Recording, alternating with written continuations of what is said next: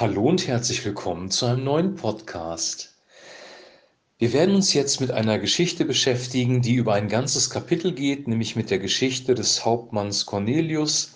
Cornelius war ein, ein Römer, ein römischer Hauptmann und ähm, seine Geschichte wird hier sehr ausführlich geschildert und deswegen werden wir diese Geschichte auf mehrere Tage verteilen und heute mit dem ersten Teil anfangen, nämlich mit Apostelgeschichte 10 die Verse 1 bis 8. In Caesarea lebte ein Mann namens Cornelius. Er war ein Hauptmann der sogenannten italischen Kohorte.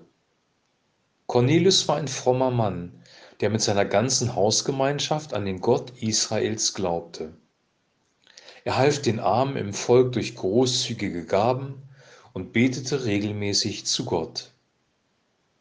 Eines Nachmittags ungefähr um die neunte Stunde hatte Cornelius eine Erscheinung. Ganz deutlich sah ein Engel Gottes, der trat bei ihm ein und sagte, Cornelius. Erschrocken starrte Cornelius den Engel an und fragte, Was willst du, Herr? Der Engel antwortete, Gott hat deine Gebete und deine Gaben für die Armen mit Wohlgefallen aufgenommen wie Weihrauch, der zu ihm emporsteigt. Darum schicke jetzt einige Männer nach Joppe. Sie sollen einen gewissen Simon zu dir bitten, der auch Petrus genannt wird. Er ist zu Gast bei dem Gerber Simon, dessen Haus direkt am Meer liegt. Dann verließ ihn der Engel wieder, der mit ihm gesprochen hatte. Cornelius rief zwei seiner Bediensteten und einen frommen Soldaten aus seiner Leibwache, er erklärte ihnen, was sie zu tun hatten, und schickte sie nach Joppe. Soweit der heutige Text.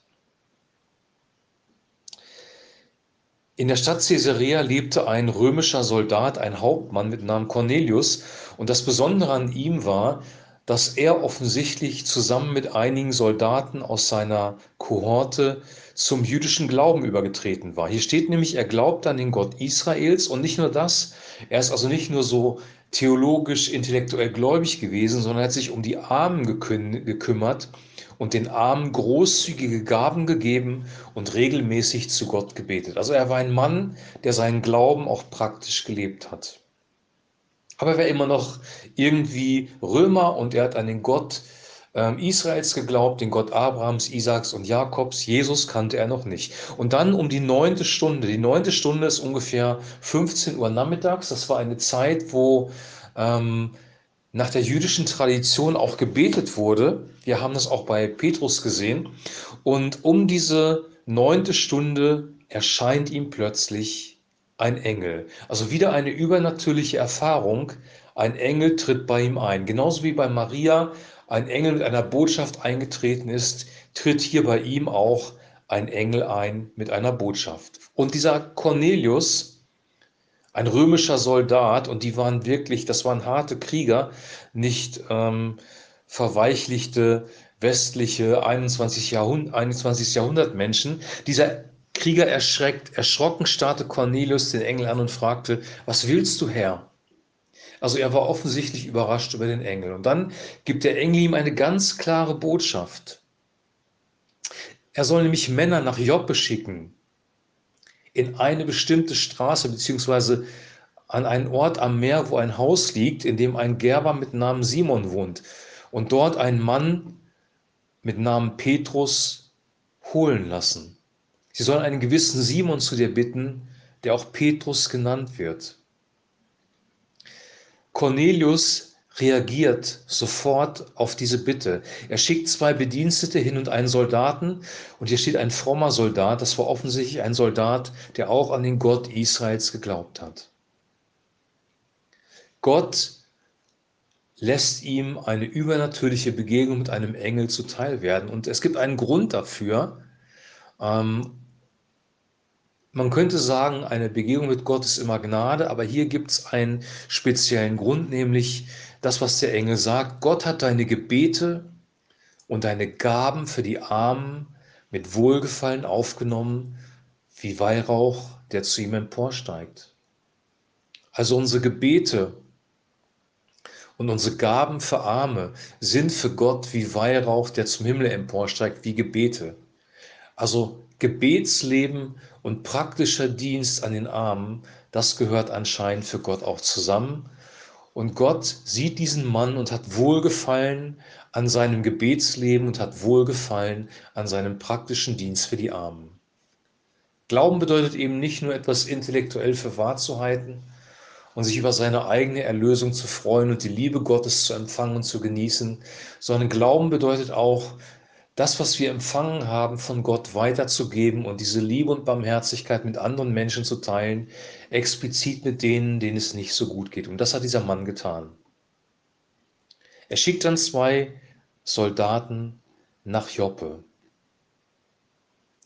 Morgen werden wir hören, was in Joppe schon vorbereitet war, weil Petrus hatte auch eine Erscheinung und ähm, das ist etwas ganz Besonderes, weil Gott führt hier zwei Männer zusammen und ihr Gefolge und ihre Familien. Er führt hier zwei Männer zusammen, eine göttliche, er initiiert sozusagen eine göttliche Begegnung, damit das Evangelium weitergebracht wird und damit das Evangelium äh, Frucht bringt und Menschen zum Glauben kommen. Gott bewirkt letzten Endes, dass unser Evangelium, das wir weitergeben, Früchte bringt und Menschen für Christus gewonnen werden. Der Schlüssel, das werden wir morgen bei Petrus sehen, ist auch wieder Gebet. Wenn wir beten und Weisung von Gott bekommen, wo wir das Evangelium verkünden sollen, mit wem wir Kontakt haben sollen, dann wird das Evangelium, das wir verkünden, auch Frucht bringen und nicht nur eine theoretische Botschaft sein, die eigentlich nichts ausrichtet. Wir brauchen auch diese übernatürliche Dynamik, die hier wieder zu sehen ist. Wir haben ja vorgestern gesehen, dass ein Kranker geheilt ist. Gestern wurde jemand vom Tod erlöst, nämlich Tabitha. Und heute ist jemandem ein Engel begegnet. Diese übernatürlichen Dinge ziehen sich durch die ganze Apostelgeschichte durch und scheinen offensichtlich wichtig gewesen zu sein für die Gemeinde, weil durch das übernatürliche Wirken immer wieder Menschen zum Glauben gekommen sind. Und so ist es auch in diesem Fall. Morgen werden wir dann von der Erscheinung des Petrus hören. Bis dahin wünsche ich dir eine gute Zeit Lies diesen Teil der Geschichte. Ich möchte wirklich diese Geschichte aufteilen, weil jeder Abschnitt ein wichtiger Abschnitt ist. Heute ging es um Cornelius, den römischen Hauptmann, der gebetet und Almosen gegeben hat und dem ein Engel begegnet ist. Morgen geht es um Petrus und wir sehen, wie Gott diese beiden Männer zusammenführt und was daraus entsteht. Ich wünsche dir jetzt noch einen super gesegneten Tag.